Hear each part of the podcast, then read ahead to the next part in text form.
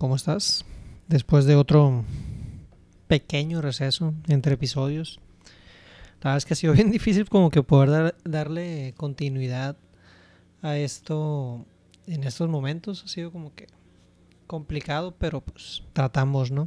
Eh, afortunadamente eh, no vivo de esto. Tengo un proyecto que por ahí si alguien no lo conoce eh, y anda buscando una opción de mariscos, se llama Mariscos El Luigi. Si estás en Culiacán, te invito a que los pruebes. Tenemos un pequeño restaurante de, de mariscos ahí en este aquí en Culiacán, principalmente para llevar. Y pues en estas fechas ha sido todo bien eh, pues interesante, ¿no? Algo ahí de, de meterle ingenio para resolver el, el día a día. Y pues ahí van las cosas, afortunadamente todo bien. Entonces, pues ahí está un poquito el, el comercial, ¿no?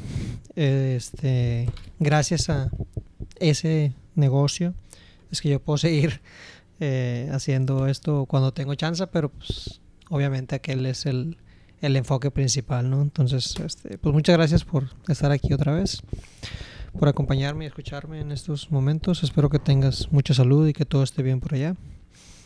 Eh, en esta ocasión tuve la oportunidad de hablar con Ahuizotul López, eh, un hombre muy particular, pero también un personaje acá en, el ecosistema de emprendimiento en, en Sinaloa.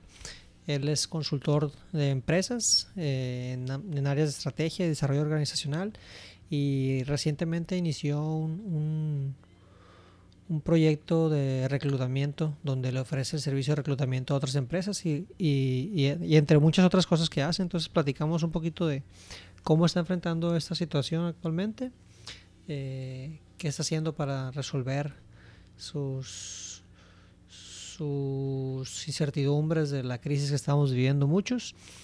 Y pues hay muchos consejos que, que para cualquiera que tiene un proyecto o un negocio creo que le pueden servir.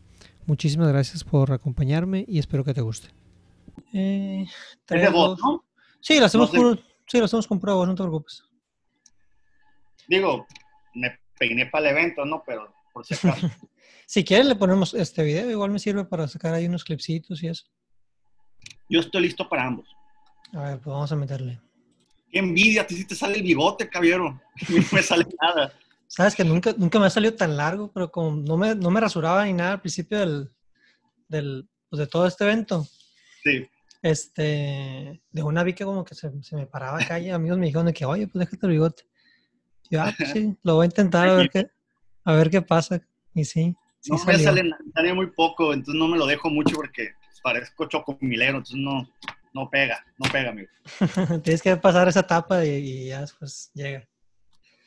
Ah, Mi güey, pues muchas gracias. Este, ahorita, ahorita, igual ya en la edición empiezo como que el audio, pero, pero vamos a empezarle.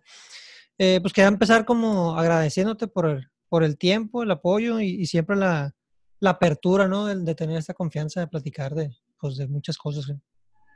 No, pues gracias a ti, yo creo que en estos momentos todo lo que, todos los que quieren es hablar este, y es escuchar qué está pasando a cada uno de los emprendedores, de los empresarios, de los directivos, como nos quieras llamar, somos todo de, somos un poco de todo eso. Y, y bueno, yo abierto a, a conversar eh, eh, y hemos- he conversado con muchas personas, con muchos webinars eh, fuera de, de Sinaloa para ver precisamente cómo está la situación allá. Ujú. La verdad es que es una situación muy dura eh, hacia afuera, pero fíjate que con mucha energía para nuevos proyectos, mucha energía para nuevos proyectos. Eso es, lo que yo estoy respirando hacia afuera. Qué bueno, qué bueno. Y-. Qué bueno y, y qué padre, pues, que traigas también como que esa, esa dinámica en cuestión de, de salud, toda tu gente, todo bien. Fíjate que sí, eh, todos bien, nos cuidamos mucho. Mm, Como buen emprendedor, tengo doctorado en crisis, caballero. Entonces ya habíamos, ya con varias crisis que hayamos olido en otros momentos, yo la verdad, antes de que explotara el relajo, yo, nosotros como empresa ya nos habíamos prevenido un mes antes. Ok, Ya había yo tomado decisiones un mes antes de esto. Por eso estamos vivos ahorita. Nos, preve- nos previmos y empezamos a reajustar la operación en medida de que esto fue avanzando. Entonces, mm, tanto en salud, tanto en economía, mi equipo quedó muy buen cuidado en ese, en ese sentido. Digo, no con los ingresos que estamos acostumbrados, pero a fin de cuentas, asegurando una supervivencia como todas las empresas como las que estamos. Entonces, todos bien, mi equipo, mi familia, bueno, más o menos, uno que otro, mis familiares enfermos del COVID, ni modo, nos llega la estadística, sí. pero nada, nada serio, nada serio. Y por pues, preocuparse todavía.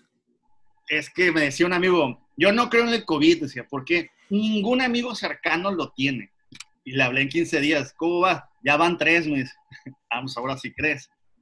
Pues, una sí, ya, empezaron muchos, ¿no? Este, pero bueno, pues yo, yo, creo que no, pues no hay más que hacer lo que uno puede hacer y, y darse cuenta que va a pasar, pues no, no, no es, no es para siempre tampoco esto, pero, pero si, si se toman las medidas y el control necesario, pues lo vamos a pasar de la mejor manera. Que mucha pues gente la está pasando muy mal. Hay que hacer lo que tengamos que hacer. No sé cómo, es como le dijo la, no sé si viste la película de Rabbit, y muy bonita la película, te la recomiendo. Digo, en estos momentos ver películas de tristezas como no quiero ver mucho, pero Rabbit creo que es una muy buena película y la mamá le decía al niño, estaban, hablamos del, tiempo de la Segunda Guerra Mundial y le decía, hay que hacer lo que está... Ah, la, la de Yoyo Rabbit. Esa, esa la de Yoyo Rabbit. Este, hay que hacer lo que, lo que se pueda, lo que se puede. O sea, hay que entender que hay condiciones tan extremas que más allá de lo que tú quieras hacer, no está en tus manos por más que quieras. No significa conformarse, sino entender la justa dimensión de lo que puedes hacer. Y muchos antes de que explotara esto, cuando explotó esto, empezó a hacer un montón de cosas, un montón de cosas, que tú dices tú, patados ahogados, o sea, estás haciendo un montón de cosas cuando no sabemos expresamente que hacia dónde va a ir esto, entonces, pues lo que pasó, como buena patada ahogado, sobrevives, pero sales muy cansado del proceso, muy cansado, usas muchos músculos, haces muchas acciones, y me refiero a, a todas las acciones de, me decían clientes, estoy harto de los webinars, estoy harto de que me lleguen invitaciones a webinar, 20 webinars de invitaciones, estoy harto, harto.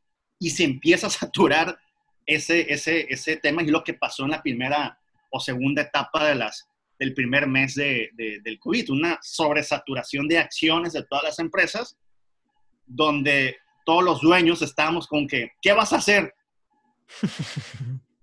No sé, no sé, no sabemos. Sí, y, y, y, el que decía que sabía qué hacer, pues también estaba bloqueando porque pues nadie le había tocado de esta forma, ¿no? Y, me recuerdas, me recuerdas mucho, ahorita, disculpa que, te, que, te, interrumpa, eh, cuando tuve la, la oportunidad de, tomar la, la, gerencia regional de Endeavor aquí en Sinaloa, ¿no? me senté con uno de los, de los mentores eh, y él me decía, mira, porque yo traía muchas ideas y quería hacer muchas cosas y todo desde el primer día, ¿no? Pues ya, iba, a tomar este, la estafeta y pues ya iba a ser yo el jefe del, de la oficina. Me decía, mira, eh, yo te recomiendo que el primer mes no hagas ningún cambio drástico. O sea, empieza a entender un poquito el proceso de las cosas. Eh, y, es lo que yo, y es lo que el mentor este le recomendaba a la gente que empezaba como que en un nuevo puesto gerencial o directivo, ¿no? Es como que primero un mes, conoce porque es gente que está ahí, que ha hecho cosas diferentes. Y yo creo que también, también eso lo, lo, lo he llevado a este momento. Es como que, a ver, sí, quiero hacer muchas cosas, que yo sé que a veces unas son necesarias, otras no, pero vamos viendo y platicando con la gente que está ahí y, resolviendo el, día a día, pues, porque también hacer una estrategia hicimos por ahí también un, plan de flujo efectivo de aquí a julio, agosto, y pues pensando que iba a pasar un mes nomás y para mayo más mal, y junio ya va a estar bien, julio, y junio acaba de ser nuestro peor mes desde que abrimos, pues entonces, sí, ándale. Entonces, este, y tampoco porque pasó eso significa que, que todo está mal, ¿no? Al contrario, es simplemente como que darle, como dices tú, la perspectiva adecuada a la situación y pues a navegar con lo que tienes enfrente. El emprendedor es como un perrito chihuahueño, es muy desesperado, muy desesperado. Y eso que tú dices, efectivamente te lo puedo decir sin, sin empacho, ha sido un gran error mío como, como, como emprendedor y como directivo. ¿eh? Eh, que en, el primer mes quería resolver todo. Esto sí es un, gran error.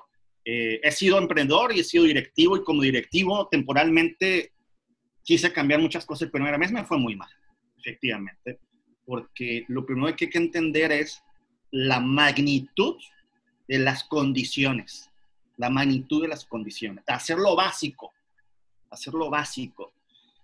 Pero este tema es un tema madurez lo vas madurando en medida que te vas equivocando. Y esta vez, ya después de tanto que, que me he equivocado, dije, a ver, esto es lo básico. Entonces mi equipo me decía, ah, güey, es que los otros están promoviendo talleres, están promoviendo Webinars, están haciendo esto. Espérense, espérense. Ahorita conservemos lo que tenemos, atendamos al cliente, déjenme ver, ver qué va a pasar, déjenme entender qué es esto. Dejen de entender qué es esto. No estoy diciendo que tomé la decisión más acertada. Amén si la tomé. No, no, no lo sé. No, no, no lo sé. Lo único que sé es que hoy estoy vivo como empresa. Es todo. Mis dos negocios están vivos. Es todo lo que sé. Es todo lo que sé. Si fue buena, fue mala. En agosto nos echamos otro webinar a ver cómo andamos. Si, si estoy empleado ahí de cerillo en, en Walmart o, o, en cajas o dónde ando, amigo, porque son los hijos que van a ver trabajo. No, sé, si por tu edad ya te permitan todavía. Qué malo, tío. Todavía, no llego al cuarto piso, ¿eh? no, no, yo sé, yo sé. Aparte eres, tragaños también. Oye, güey, pues entrando ya un poquito más en el tema de, qué es lo que, eh, de tus dos proyectos, eh, pues yo te conocí en la parte esta de consultor y sé que más recientemente traes este, este tema de, reclutamiento. Eh, ¿Cómo fue que empezaste a, a, trabajar en alguna consultoría? cuando terminaste tu carrera? ¿Cómo estuvo? Fíjate que soy las cosas, soy todo lo que no quería hacer. Soy todo lo que no. Lo que juraste destruir, se convertiste en eso. Vamos contra los cerdos capitalistas, este, explotadores del pobre trabajador. Este, sí, sí tengo alguna mentalidad de ese tipo, sí, sí la tengo radical, algo de tener de, de eso y también de ultraconservador, tengo de todo. Revolucionario revolucionario de las ideas. Eh, pero mira, todo lo que no quería hacer, yo no quería ser empresario, eh, no quería ser consultor y mucho menos vendedor, mucho menos vendedor. Ninguna de esas tres cosas quería hacer. Eh, te, va, te va llevando tu profesión a encontrar, encontrar lo que eres bueno. Yo creo que cuando salí, salí de la universidad, el primer golpe que tuve es, ¿qué rayos soy y para qué sirvo? Porque mi primer empleo fue en el gobierno del Estado. Me ayudó, no voy a decir que, no me ayudó. A fin de cuentas, como dice Steve Jobs, si no ve los puntos hacia atrás, eh, no vas a entender el, el, presente. Pues, y hay muchas cosas circunstanciales que si no hubiera estado en gobierno, una acción en particular, y eso es muy particular, de una invitación que tuve, no me hubiera ligado al IPADE en ningún sentido y lo que hoy soy profesionalmente. Y eso fue gracias a que entré al gobierno. Pero, pero, quitando esos puntos hacia atrás, fue la peor decisión profesional. Porque eh, entras al gobierno y haces de todo y no haces nada. y, el sector empresarial no le, ve, no le ve valor a tu perfil en, un tema de gobierno. todos los que salen de gobierno que tienen puestos medios, como yo estuve en ese momento, como un jefe de apartamento, es como, ¿y? ¿y? Entonces, mientras estaba en gobierno, era jefe de desarrollo empresarial en, Instituto Sinaloense de la Juventud, es el primer trabajo que tuve como jefe de apartamento. Era encontrarme lo que quería. Lo que me quedaba claro es que quería el tema de empresa. Eso sí me queda claro. No quería ser político. O sea, me queda claro el tema de empresa. ¿En qué? Sabe. Pasan los cuatro años y pues como todo, ¿no?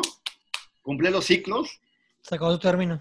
Y, te, dan las gracias, ¿no? Como todo, todo cambia, cambian los equipos, cambian los intereses.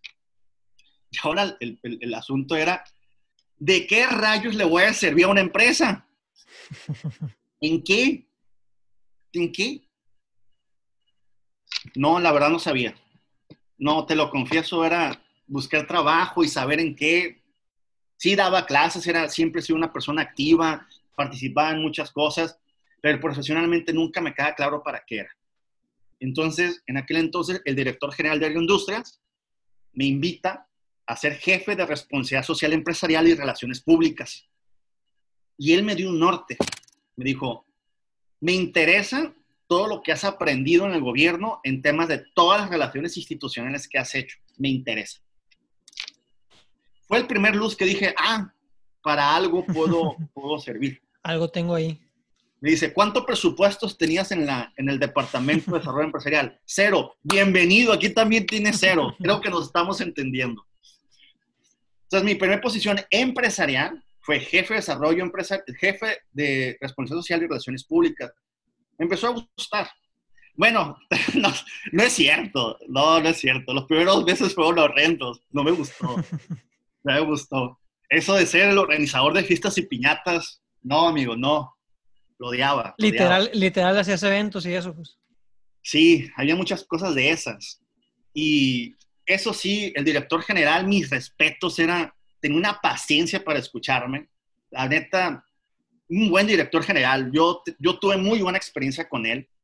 Un gran jefe como jefe, porque sí me guiaba. Decía, mm", no le decía Marco, porque ya soy confianzudo. Él decía, señor, decía, este, director, no, no me, no me llega esto, no me gusta. No, me dijo, y ni yo quiero que seas eso. Ya te, sube la autoestima, ¿no? Dice, ah, no quiere que yo sea eso. Quiero que manejes la estrategia de responsabilidad social y que manejes la estrategia de que me ayudes a comunicar todo lo que hago y para eso sí eres bueno. Ve descubriendo qué quieres ser y me lo vas diciendo en qué quieres convertir esta área. Ah, entonces pues, me abrió, me abrió la, la, ventana. Lo único que me queda claro en ese momento es que no quería ser el de recursos humanos. No, ese, ese, tema nunca me, me, ha traído como estar en esa posición. Pero sí me atraía mucho el tema de desarrollo organizacional, que son los que manejan la planeación estratégica, la medición de indicadores, la medición por competencias, todo el tema de certificaciones. ¿Y, tú por alguna afinidad hacia los procesos, hacia como la ingeniería, o, qué, qué, qué, tenía ahí que te gustaba? No, fíjate que no fui en esa afinidad. Voy a decir algo muy romántico, pero no exagerar. De todas maneras, se vale todo. Era sobre, era, tenía que ver por la admiración que yo tenía sobre el director general y la admiración que tenía sobre su carrera profesional. Vi lo que había hecho él y me gustó dije, yo quiero hacer esto. O sea, yo vi el currículum de él eh, y le dije, me dice, ¿ya pensaste cómo quieres que se llame tu área en un futuro, en un dos, dos años? Sí, le dije, gerencia en desarrollo organizacional. Y se ríe él. Bueno, falta, falta rato para eso, pero vamos trabajando para que así sea. Y sí, me ayudó a trabajarlo. Me ayudó a definir profesionalmente en ese momento, antes del IPADE, obviamente, qué es lo que yo quería hacer en ese momento tenía una pequeña luz. Pero qué difícil, Memo, qué difícil encontrar lo que quieres ser. No, no, no, no, no, es muy complicado. Sí, pues, pues, no, no, no hay como un, aparte un, como que pensaría uno que hay un camino bien trazado, ¿no? De que, ah, sí, aquí voy a descubrir que esto me gusta. O hay cosas que te atraen que luego como que la vida está poniendo situaciones que dices tú, ah, pues estas ya no me gustan tanto, ¿no? yo, no sé, yo no sé si me voy a dedicar a los mariscos toda la vida, entonces, pero sí sé que ciertas cosas que hago. así, exactamente. Pues. Ni yo lo que hago, no, no, no lo sé. Lo único que sé es que hoy estoy enamorado de lo que es. Amor apache, amigo, amor apache, pero este, enamorado de lo que hago. Que eso es lo importante, yo creo, ¿no? Cuando tienes buenos directores, que en ese momento Marco Ojeda fue un gran, excelente, un excelente director conmigo, cuando tienes buenos directores, encontrar tu camino. Necesitas un gran director, necesitas un gran coach, necesitas un gran mentor que te diga, eres bueno, parece que para esto eres bueno y tú cuestionártelo. A mí me ayudó mucho eso, Memo. Muchísimo, muchísimo. Que es el, es el valor de un buen jefe, ¿no? Que también por ahí, por ahí se dice mucho que la gente le renuncia al jefe, precisamente cuando no son buenos jefes. Porque no te sientes guiado. Eh, este señor me dedicaba, cada 15 días me dedicaba una hora, programada, ¿eh? Claro, me decía, no temas las costumbres, eso nada más son los primeros tres meses, me decía. Ya después me buscas. ¿Cuánto tiempo estuviste ahí con, Dos años, dos años y medio más o menos. Me tocó crear todos los programas de responsabilidad social. Estoy muy orgulloso que siguen vigentes. Un programa que se llama Hijados, por ejemplo, a mí me tocó crearlo y sigue ahí vigente. El programa de becarios de la Escuela de Agronomía, donde se preparan a todos los primeros fuerza de ventas o ejecutivos para agroindustrias del norte. Y por cierto, me voy enterando que los nuevos dueños japoneses han conservado, es el único, los pocos programas que han conservado, por cierto. ¿Compraron la agroindustrias? Sí. Mm. Y quedaron con una pequeña sociedad, creo, aquí en Sinaloa. Eh, los pocos. Eh, sí, pero ya agroindustrias ya tiene capital japonés. Órale. Entonces. Eh, ¿Y de ahí qué hiciste? Lo que pasa es que en esa coyuntura me llaman a un programa que después promoveremos, ya, te diré, para que nos ayudes a dar clases ahí, amigo. Se llama IDE. Es de un grupo del Centro Cultural Altamura que promueve un programa de introducción a la dirección de empresas, que es un programa para jóvenes entre 24 y 28 años de edad. Es un programa muy sencillo en el que te da una introducción a la dirección de empresas. está fascinante esa historia. Esa historia, ese detallito, ese detallito, Memo, y me emociono y, lo, y yo sé que no sienten lo que yo estoy sintiendo un poco chinito, cambió toda, toda, toda mi vida. Absolutamente. Esa, invitación a ese programa. Toda. ¿Pero fue para que tú lo tomaras o para que tú trabajaras con el programa? No, lo tomé y después ya me volví miembro del comité organizador y después director del programa. Este, cambió toda mi vida. Eh, me invitaron y es un programa que promueve el IPADE, por cierto, para promover futuros Masters Business Administration del IPADE. Ahí conocí el mundo empresarial. Yo sabía que Marco Ojeda, otra vez siguiendo su trayectoria, él no lo sabe, tal vez, nunca le he platicado que seguía muy puntual lo que él hacía, pero para mí era importante que él había tomado el IPADE. No sabía que era el IPADE, ¿va? Pero sabía que era importante. Sabía que era algo, una, empresa, una institución importante, pero cuando miraba cuánto cobraban, dice, esto, este mundo no es para mí esto está, está inalcanzable para pagar más de medio millón de pesos por un programa que no, tengo. Pues si, hay un común denominador de los que lo hacen, que, le ven muchísimo valor, ¿no? Eh, ¿En qué sentido? Pues, o sea, creo que, digo, he conocido mucha gente que lo hace, el AE2, por, por decir algo, los, los, los másters del MED y eso no, no, no, me tocó conocer gente que lo haya hecho, pero el AE2, que es para ya este, directores de, empresas, eh, pues, o sea, puras buenas palabras y, buenos comentarios de, que les cambió un chorro de estructura, la empresa, la manera de pensar, las relaciones que hicieron ahí en el programa. Son muy buenos, Memo, son muy buenos. Si escuchar ahorita los webinars que traen, te emocionas. Son demasiado inteligentes son muy inteligentes, son personas dedicadas a esto, ¿no? Y cosas, no de viva la vida y motívate y sé feliz. No, nada, esas estupideces que te llenan de, que te llenan de basura en la mente, así, cosas real. ¿Tienes miedo? Manéjalo así. Es normal, pero haz esto. Es normal, pero haz esto. Oye, ¿vas a quebrar? Sí, vas a quebrar, pero ¿cómo te vas a recuperar? Oye, ¿vas a perder propiedades? Sí, vas a perder propiedades, pero ¿qué tienes que hacer? una visión bien realista. Entonces, el IDE me enseñó que el IPADE no era inalcanzable. Eso es lo primero que me enseñó.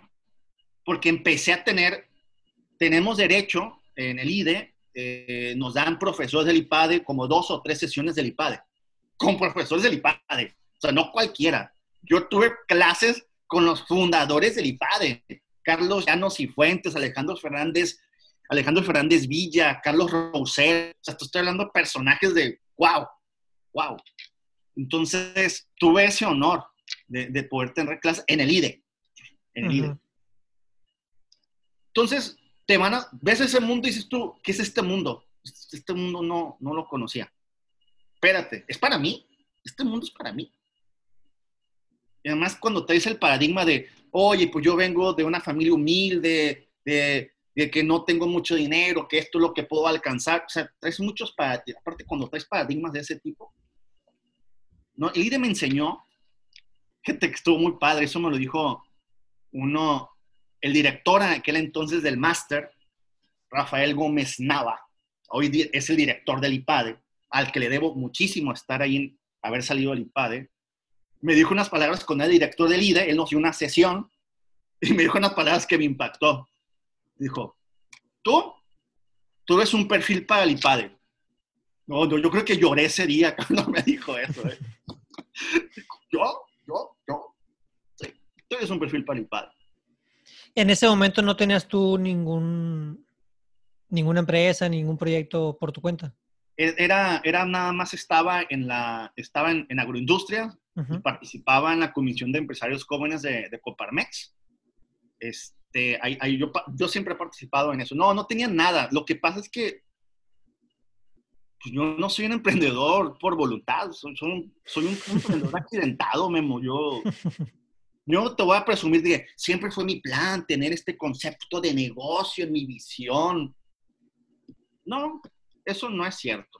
Tengo la empresa por un accidente de la vida, nada más. A ver, cuéntanos el, accidente. Se, se, llama el cierre del negocio. la, cuando terminó el IPADE, cuando terminó el IPADE, eh, el, me salí en mera contingencia de la crisis inmobiliaria de 2009, Estados mm, Unidos. Entonces, todas las oportunidades ejecutivas en el DF, DF le pegó mucho eso. A mí me habían ofrecido la dirección de operaciones de una constructora en la que yo había trabajado en el verano. Y de repente me llama el director de la consultoría del IPADE, entonces Jorge Peralta. Yo, yo pensé que no, no, no pensé que les fuera atractivo porque los que entraban, otra vez los paradigmas, Memo, o sea, un, un tema de paradigma, que nada más llamaban a gente pues, es muy, muy inteligente y yo he sido siempre raza. Yo, le he hecho ganas, pero así como que sáqueme la raíz cuadrada de 1.425.000, no lo sé. no soy rápido para eso, no lo sé. Y me llama y me dice, oye, ¿te gustaría ser el director del Centro Panamericano de Investigación e Innovación en Sinaloa? Y yo, pues sí, pues sí, sí, sí me gustaría. ¿Cómo no? Dije. Pero yo, mi perfil te, te, suma. Mira, si no suma, a ver, eres MEDE, te conozco, era mi profesor él. Y una persona en Sinaloa te recomendó, porque tenemos la Secretaría de Desarrollo Económico, en el cual entonces estaba José Ignacio Nicolás, quiere que la consultora del IPADE, la aceleradora, opere en Sinaloa y nos va a poner todas las condiciones para que suceda. Y el hay un señor, me dice, que es el director de la pequeña y mediana empresa. Parece que te conoce porque me habló muy bien de ti, José Luis López Valle. Yo, claro, paisano, ¿cómo no? Buen amigo, lo conozco, yo hace mucho no lo veo. No, él no habló mucho bien de ti. Entonces se ve que los conoces, pues ya vente, Sinaloa, me dijo. Yo tenía todavía planes de estar unos dos o tres años en el DF. la neta me gusta la vida intelectual, hippie, hipster de allí, me, gusta, me encanta. Este, está padre, a veces bien muy a gusto. Intelectualmente, puedes ver a tantas personas, platicar con tantas personas.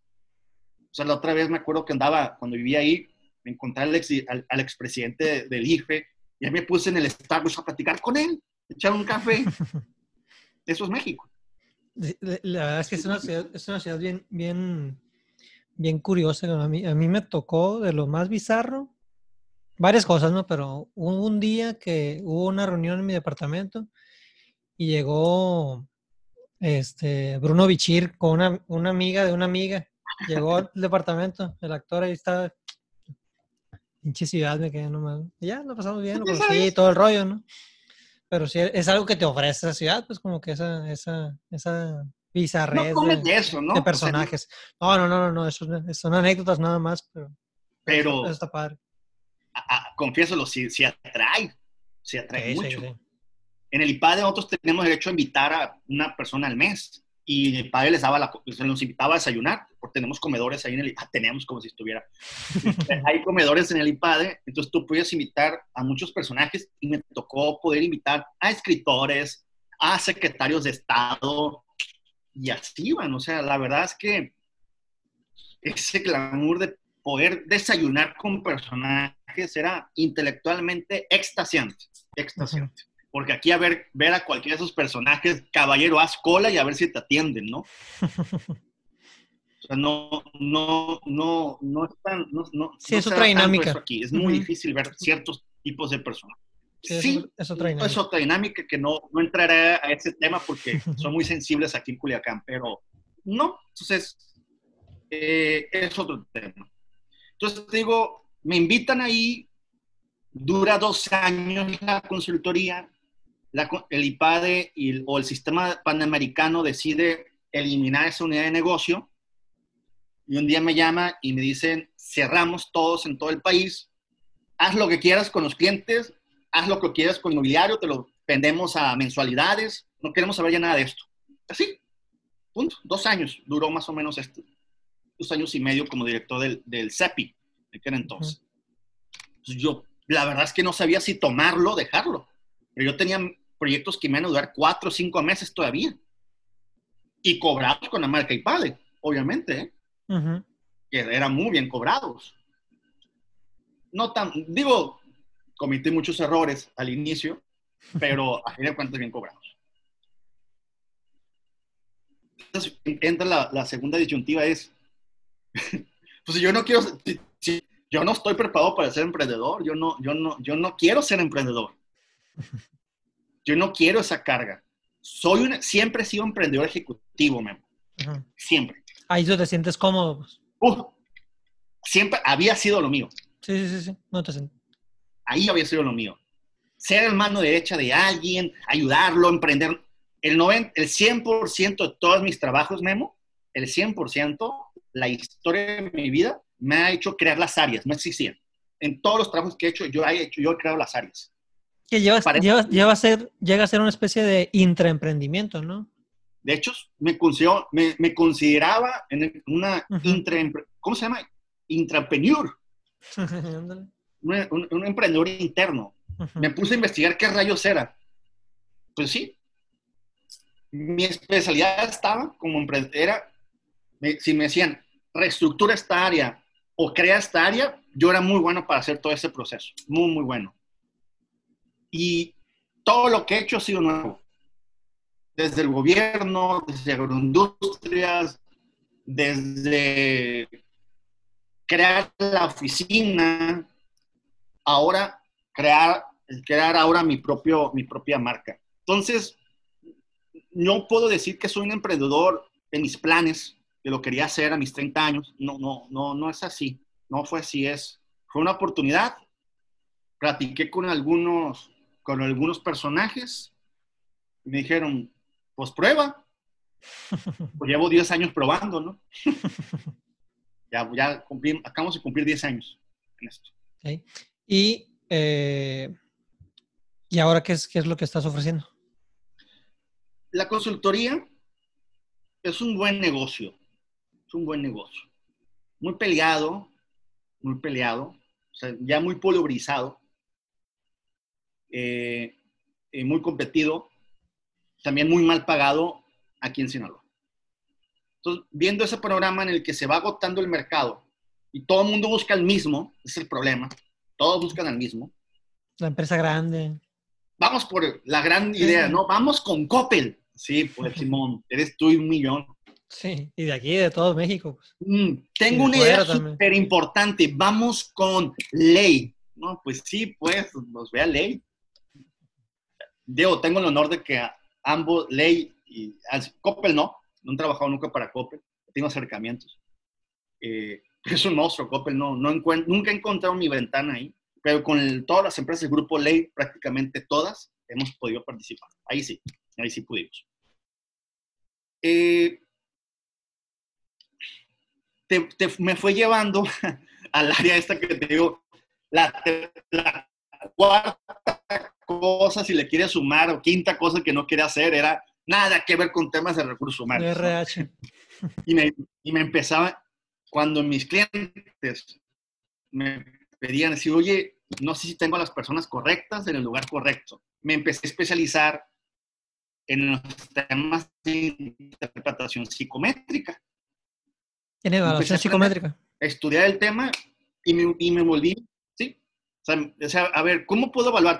¿Sabes qué? Hazle evaluación a tus directivos. Ya me puse a estudiar la fórmula, dije, le encontré errores, este, y empecé a, a, pulirme en esa interpretación y empezó a gustarle a, la, a los directores.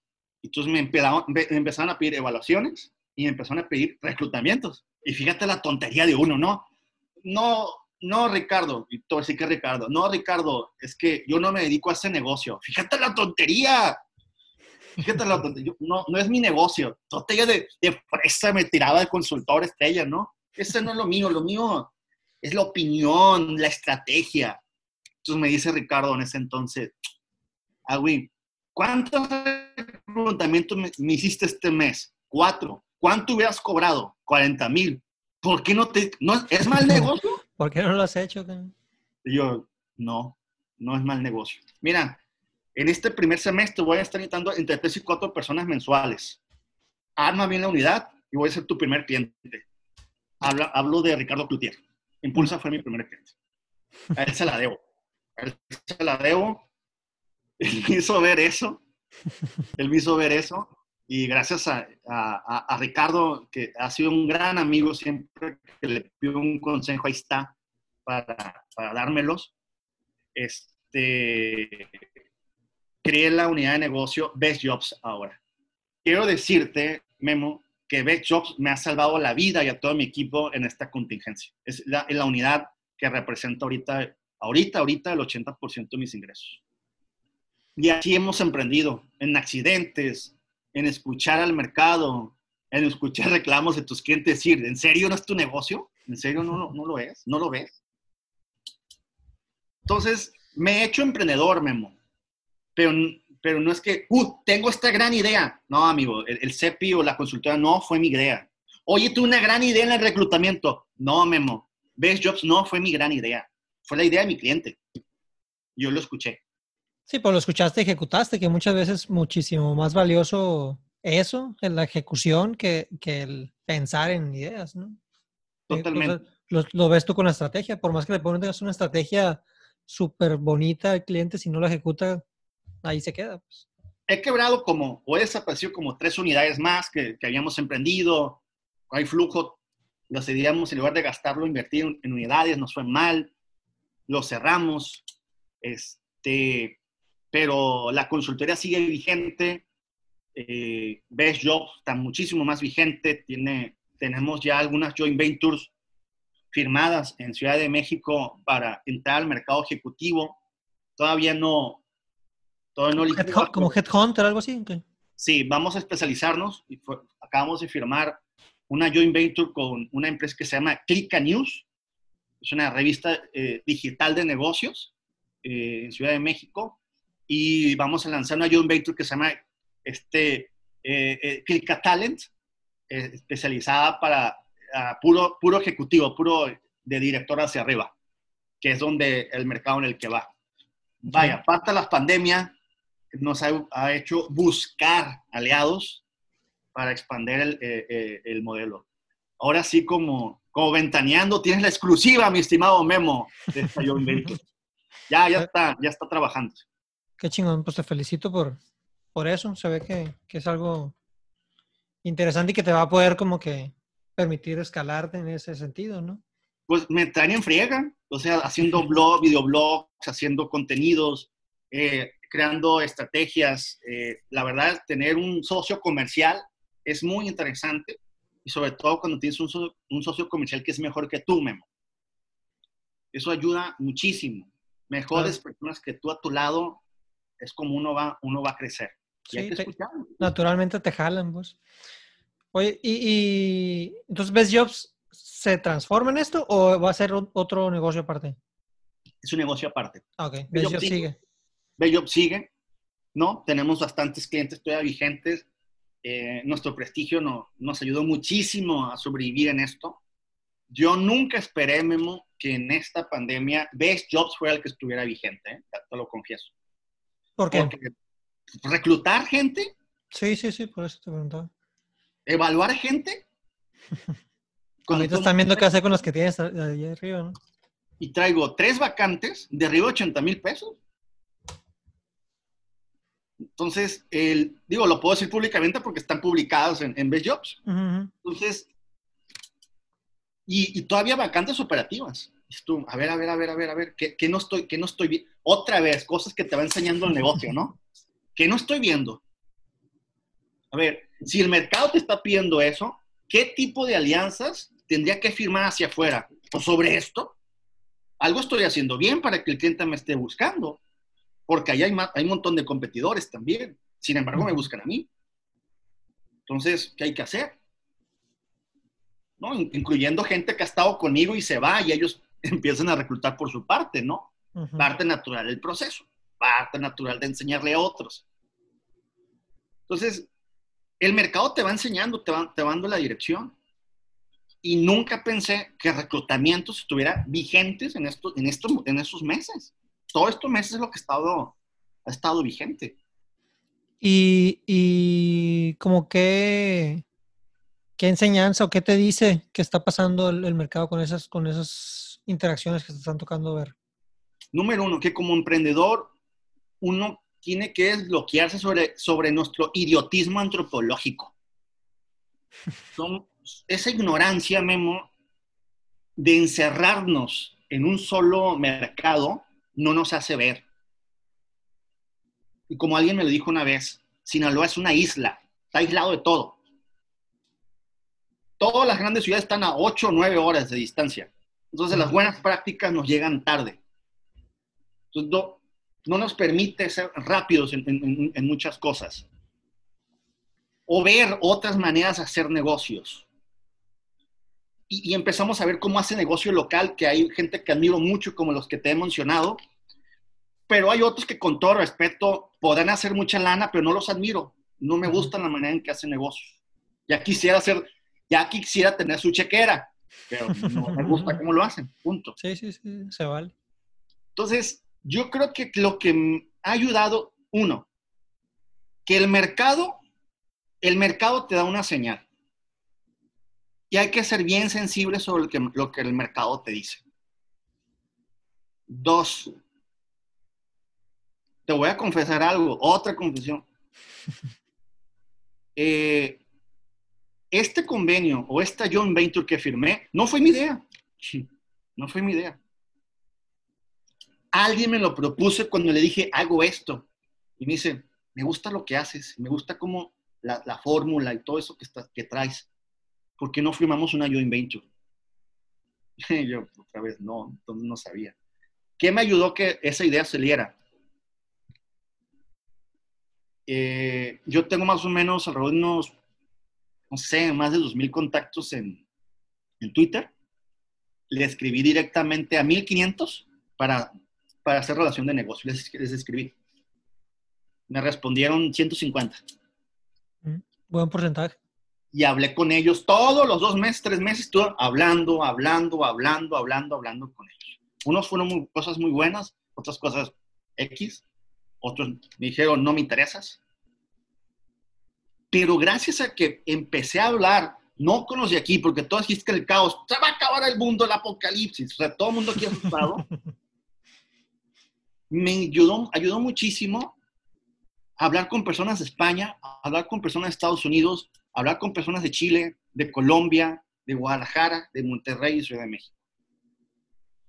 No te estoy, o sea, insisto, no, estoy, no sé si esto, las decisiones que he tomado son las más correctas, si voy a sobrevivir como emprendedor, todavía no lo sé, ¿eh? no, no, lo sé, ni, ni, voy a presumir esa parte. Creo que no lo voy a presumir, no lo sé. Tengo que esperar todavía qué va a suceder. Pero lo que sí te puedo decir es que gracias a eso es que empieza, empezamos, empezamos a generar ideas.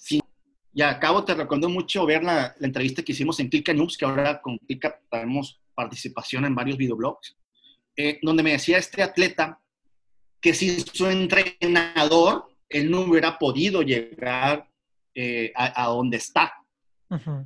Vemos los emprendedores, por más visionarios que podamos ser y que tengamos toda la chispa y la energía, necesitamos al mentor y necesitamos al entrenador.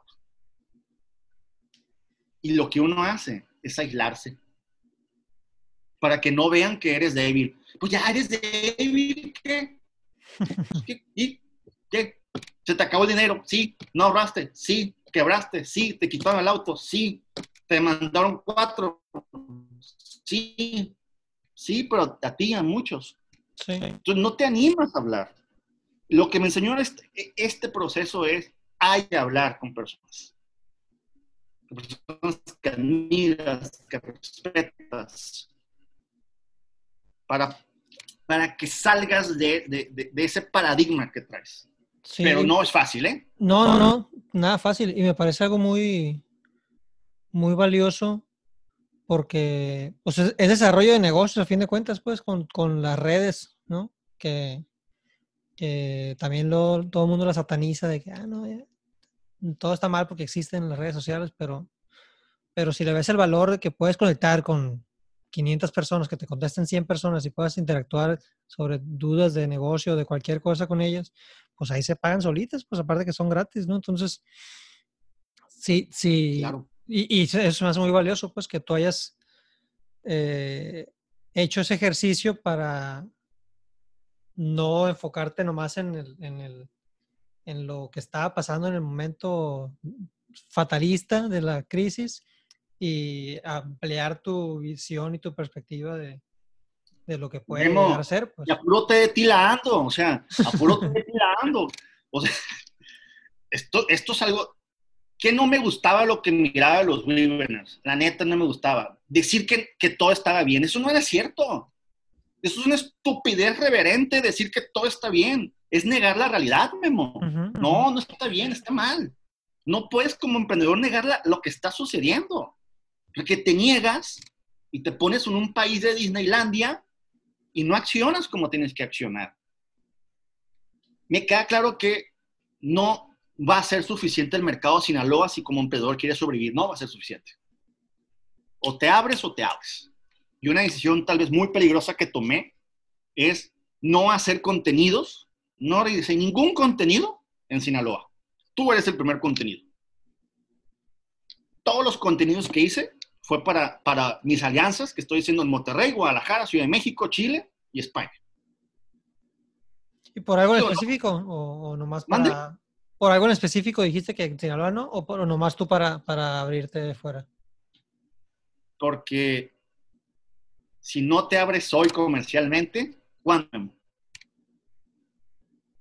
Si hoy la señal es Sinaloa va a recuperarse a cierta velocidad, ya no va a alcanzar tú ves ahorita el centro, el centro está operando al 60, 70%. O sea, todavía no, esto va a tardar y tal vez en agosto empiece Sinaloa a recuperarse. Y mientras, ¿de dónde vas a sacar? O sea, ya el mercado no te alcanza. Si de por sí ya estaba pulverizado, el, mercado no te alcanzaba. O sea, lo que sí me ayudó a escuchar decir es, o te sales de la región, o te sales de la región, o no vas a crecer como necesitas crecer. Quédate, quédate. Pero las consecuencias es que tu crecimiento va a ser menor. Y puede que lo que estoy haciendo no funcione. Otra vez te lo digo, no sé todavía si va a funcionar o no. Pero es la apuesta, pues. ¿A qué le apuestas? ¿A dónde? Aquí o amplías la, apuesta a otras regiones. Sí, y también, también pues, si, si traías un ritmo que te llevó hasta cierto punto, en estos momentos que el punto está acá y quieres mantener ese mismo ritmo, pues hasta ahí vas a llegar, ¿no? Entonces, si quieres llegar al mismo ritmo, el punto en el que estabas, tienes que trabajar el doble o el triple porque como están las cosas. Exactamente, Memo, es lo que no quiero. Exactamente lo que usted dice. Y voy a decir algo muy agresivo. Te lo pongo así en simple.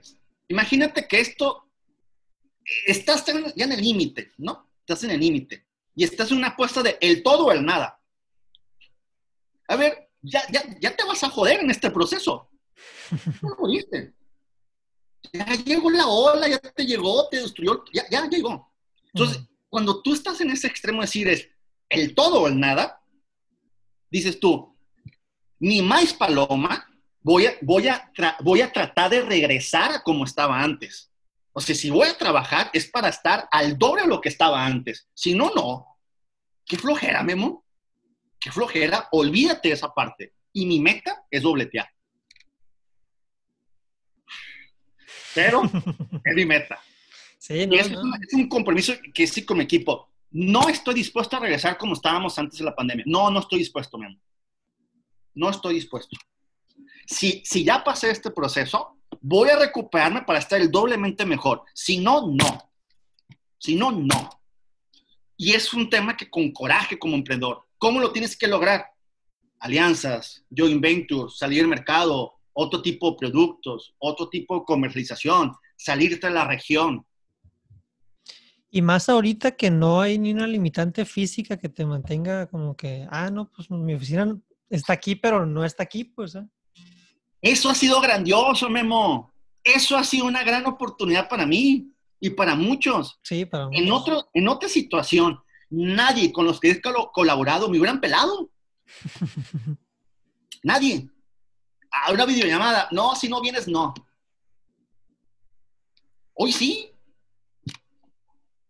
Entonces, ahorita sí estamos firmando, vamos a acuerdos, estamos, ahorita estoy con otra oportunidad de, de, ayer firmar otra joint venture, unas que no se han hecho, muy interesantes. Va, de cuatro, una nada más llevo, pues, de cuatro acuerdos, una y va. y una pena, pues, que quiero, otra que quiero cerrar.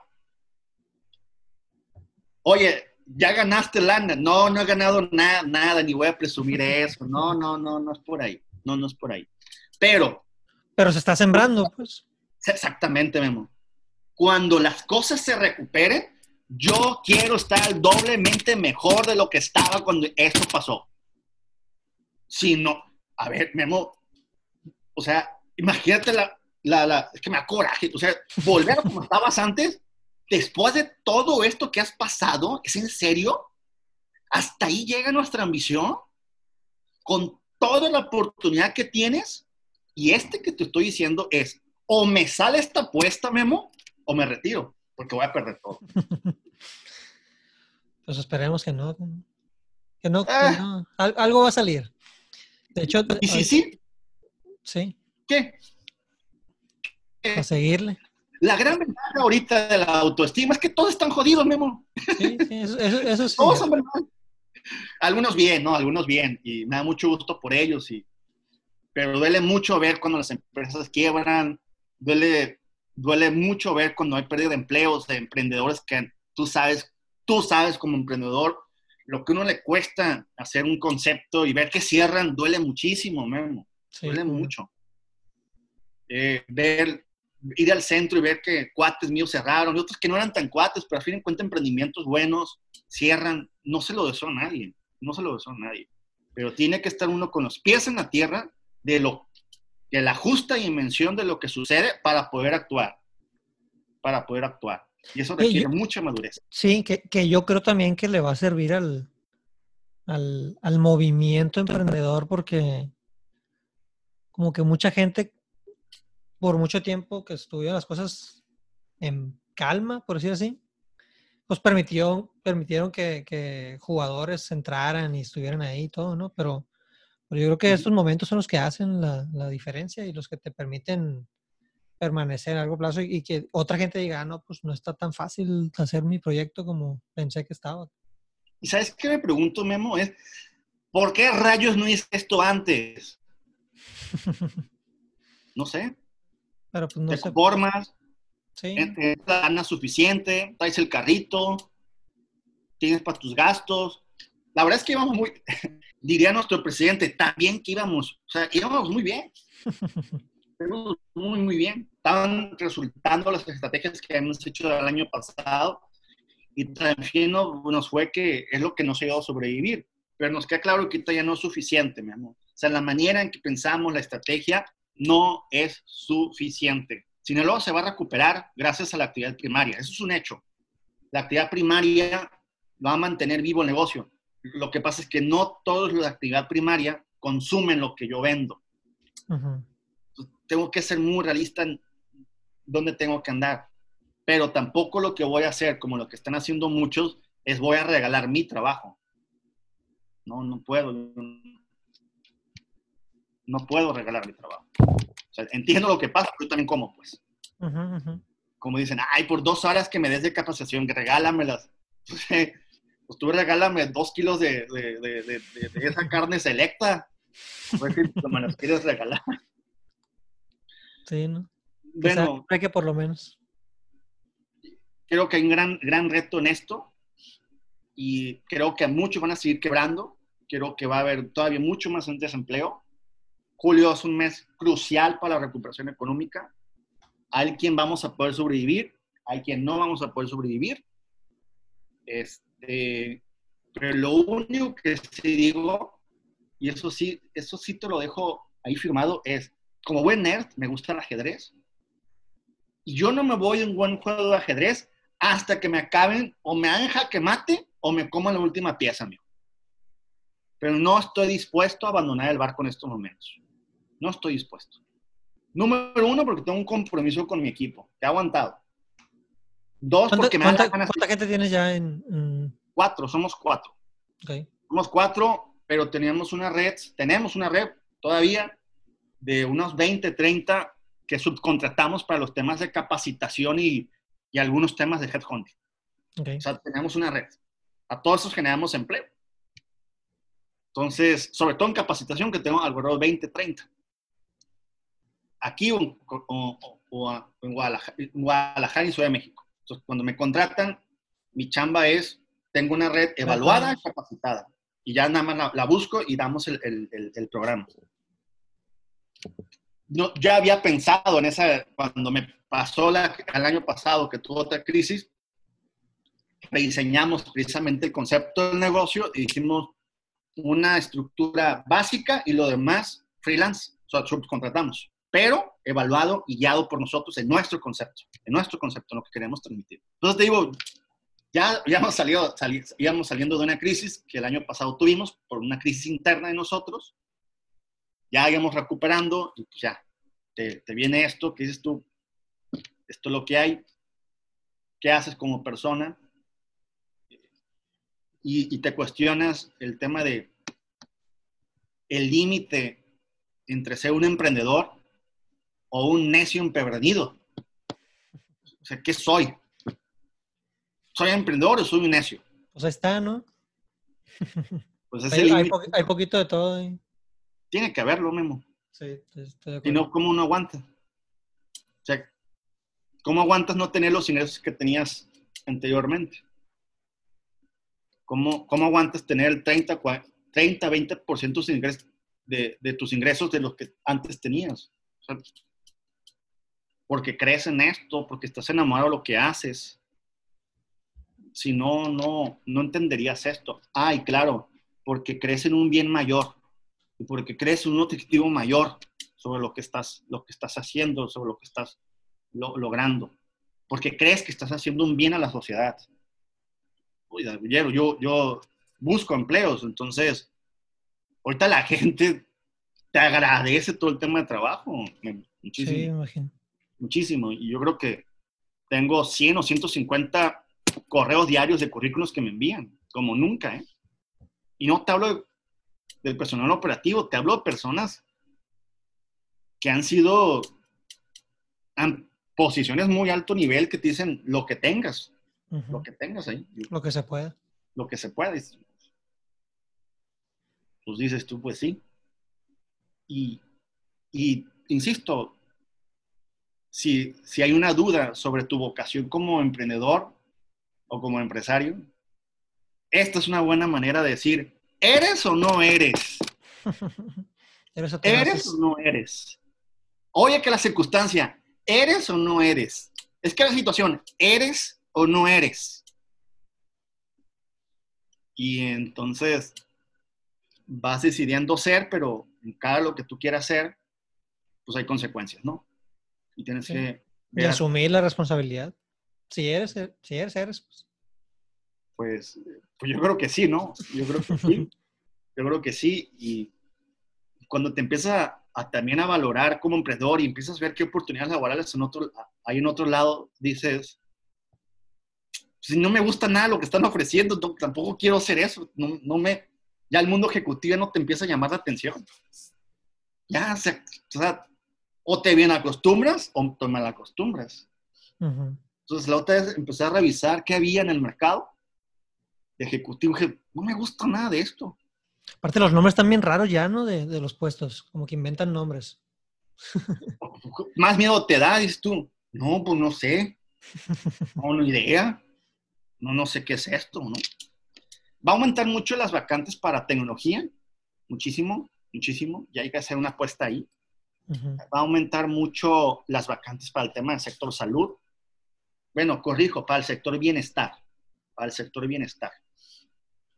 Este, mucho y mucho el tema electrónico o el tema de, tecnologías, en, en, tema de las capacidades virtuales, esto, lo otro, bla, bla, bla. Creo que el mercado otra vez te, está dando una, una, dirección. No todos estamos preparados, Memo. No, no todos. Eh, y, y dices tú, ah, pues es una página de internet, es Facebook. No, no sé. No es tan simple como eso, ¿no? Sí, sí. Con los, con los vendes pues quien vendió ahí me lo cuenta, ¿no? Ahí me cuenta. Ahí me cuenta cómo le fue. Sí, sí, más ahorita, como dices tú, que estás saturado de, de contenidos y de información y de webinars, y talleres y lives. sí, hay, hay, hay, pues hay todo, ¿no? Pero otro día estaba viendo, de hecho, el que, el que hiciste con, con Jackie. Ah, ese es uno muy bueno, por ejemplo, estuvo, de Jackie. Estuvo muy bueno, le mando un abrazo a Jackie. Ah, pues Jackie es una show business. Hablar por acá, sí. Le gusta el relajo, le gusta el pleito. Le, gusta el rock and roll. No, pero bien. Bien, en ese, en ese sentido, hay que escoger muy bien qué hay que hacer. Qué hay, qué hay, que hacer, porque si no, otra vez saturas al mercado. O sea, uno se cree muy interesante. Si todos me quieren escuchar todos los días, ¿quién te crees? ¿Te crees la Biblia o quién te crees para que te lean todos los días? ni al caso. Entonces tienes que escoger muy bien qué contenidos hacer, qué hacer, cómo hacer profesionalmente. A mí me gustó mucho, no me gusta, te confieso así, que, así como que me gusta hacer esto, ya me acostumbré, pero yo le batallé para que me invitaran los webinars, además porque se me mueven mucho los ojos y se me nota cuando hacen los videos, cómo se me mueven los ojos. o sea, ¿cómo educo eso? Pues vas, pues vas tratando de educar y a veces no, no educas nada, ¿no? Pero estoy con la cámara así tratando de no mover mucho los ojos cuando... cuando tengo que dar una, ahorita seguramente como me explayé, seguramente se, se me movieron mucho. Y te vas dando cuenta de cosas de ti que no, que no sabías. Que ustedes cuando nos ven, pues, sabes que así soy, pero uno cuando se ve, pues no, no está acostumbrado a verse. A verse, tanto. Creo que hay bastantes retos, Memo. Hay, bastante, hay bastantes retos. Hay mucha lucha que hacer y hay quienes vamos a decidir morir parados y hay otros que van a decidir morir retirados. Hay muchos que ya murieron, nomás están, están gastando oxígeno también. Totalmente, totalmente. Cualquier decisión la respeto, ¿eh? Yo no digo quién es más sí, quién no. Yo no, podría decir eso. Porque ganas de tirar la toalla las ha tenido muchas veces, y no solamente esta vez. Hoy con más razón, pero en otras razones mi, mi negocio ha estado hasta que de quedarme sin nada ni tener para el camión de repente. En situaciones de esas hemos estado. Y el, el tema es, otra vez, evaluar si realmente esta es tu vocación. Y hablar de vocación es algo muy fuerte. ¿Es tu vocación o no es tu vocación? El dinero ya llegará. Me gusta el dinero, obviamente. Me gusta, me gusta mucho. Pero eh, empezar a hacer conceptos, saber que estás ayudando al mercado, saber que estás ayudando a los clientes, pues todavía te, llega más. Saber que hacia afuera tu concepto es atractivo, pues todavía mucho más. ¿Qué sigue? No sé. No sé. Se, va, se va a ir viendo con, con, los pasos que estás haciendo. Pero hay que estar preparados. Esa es mi respuesta. ¿Qué sigue? No sé pero hay que estar preparados. Eh, con el plan A, plan B, plan C, el D, el E, el F, no sé. O sea, tienes que estar, tienes que estar preparados. Oye, que te contraten, si ya de plano hiciste todo lo que tenías que hacer, se vale. Pero agota. Y por eso no me he ido. Es decir, o sea, irme sin agotar todo, no. No, eso es cobarde. Eso es cobarde. Yo no me voy a ir sin intentar todo. Entonces, en mi opinión, para mí, en mi condición, hablo de mi cobardía, no hablo de la cobardía de otros. hablo de mi concepto, de lo que yo puedo hacer, lo que yo digo, no lo voy a hacer porque eso pienso para mí. Tengo responsabilidades. Como emprendedor a veces se nos olvida esas responsabilidades, tenemos responsabilidades. Y, tenemos, que, tenemos que entender que tenemos que asumirlas. Y es lo que le da sabor a todo, a todo esto que, que hacemos. Totalmente de acuerdo. Miawi, pues muchísimas gracias. Este, si gente por ahí quisiera como que echar la platicada contigo, ¿qué redes usas? ¿Dónde te pueden encontrar? ¿Alguien que escuche esto? Sí, con mucho gusto. Puedes darles mi celular, mi correo electrónico, mi Twitter. ¿Cómo estás en Twitter? Twitter es arroba Agui López. Agui López. Agui López. Eh, en Facebook, pues Aguisol López Apodaca, hay pocos. Bendito nombre exótico. Entonces, Aguizotl López Apodaca. Eh, ¿Por qué te pusieron Aguizotl, Nunca te pregunté. ¿Mande? ¿Por qué te pusieron Aguizotl? Mm, mis papás lean, les gusta la historia de México, sobre todo el periodo de, los aztecas. El 100% de mis hermanos tienen o tenían este, nombres aztecas, todos. Éramos siete, ahorita somos seis nada más este, pero los siete eh, teníamos nombres aztecas. Entonces, ahí tenían como su catálogo de nombres aztecas. Tzintuzigua, Jicotenca, Netzahualcoyot, Quetzalcoatl, Xochitl, que es el más común, y este, eh, todos, y, fue, fue, por eso, fue, fue, por eso, digo, mi mamá mandaba, manda, entonces ella, ella puso los nombres, y papá acordaba con ella, este, y ya eh, algunos hermanos míos tienen nombres cristianos y, aztecas. Yo, bendito Dios, nada más tengo uno. No, no hay ese conflicto de, la conquista. ya conmigo ya me dijeron, ya mi papá, ah, ya ponle nombre. Soy el más chico, pues de siete. Ah, ya ponle ya como quieras, ya. no voy a pelear. Entonces, sí, pues, eh, séptimo emperador azteca. Eh, hay un libro muy importante que se llama Azteca, de Gary Jennings, muy bueno, que te habla de toda la vida de, de la mitad del libro te habla de la vida de Huizot, el emperador, de cómo vivían los aztecas y, la verdad, muy interesante, impresionante la vida de ellos. Digo, una vida muy normal, no tan, no tan eh, de, ignorantes como se piensa. Digo, su religión era muy extrema, tal vez. Pues, pero, ahorita en estos momentos, ¿qué religión no es extrema? Hay un montón de religiones extremistas.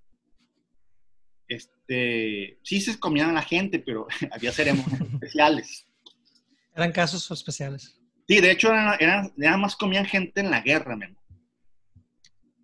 esas muertes, esos que se comían, seres humanos, se llamaban muertes gloriosas. Eh, y se comían a los guerreros. No a gente. No. no Ay, tengo de una señora no, o sea, no era, no era así, ¿no? Era parte de la guerra, era parte de una fiesta, se comían a los guerreros. Y era un honor morir así, ¿no? Un honor. Para el, que se comían, ¿eh? era un honor. Eh, y este, de hecho, está bien, está bien curado esto, cuando llegan los españoles y traen a los cerdos, el cerdo no es de aquí de, de América, fue un hitazo el cerdo. Los aztecas les encantaba el cerdo porque ese sabor nada más era de la carne que comían en fiestas. Mm. Era muy, es muy parecido el sabor del cerdo. A la carne humana. Con, la carne humana. Entonces el azteca dijo, comida, glamour, ¿no? Así, ¿qué guerrero me estoy comiendo, no? Está muy curado la historia de, de, nuestro país. Eh, muy bonita. Por eso se impregnaron las carnitas bien duro aquí, pues. Como decía esta senadora, de esa, de, de esa conquista de, nuestros ancestros, ¿no? Que nos impusieron las carnitas. Yo cada vez como carnitas me siento tan mal, pero me siento tan mal. sí. Pero bien, digo, ah, ayuda, marqueteramente mi nombre ayuda. Sí, pues te hace, te hace, único, está chido que te, que te dé esa marca. Ah, güey, pues muchísimas gracias. Espero que todo siga, siga muy bien. Mucha salud por allá. Y pues seguimos en contacto. Voy a estar ahí pendiente a ver qué, en qué resulta los próximos meses ahí con tus, tus proyectos. Pues vamos a estar muy pendientes. Te, te deseo muchos éxitos en tus emprendimientos y qué valentía, Memo. Qué valentía de, resistir todo lo que estás resistiendo. Hay que aguantar.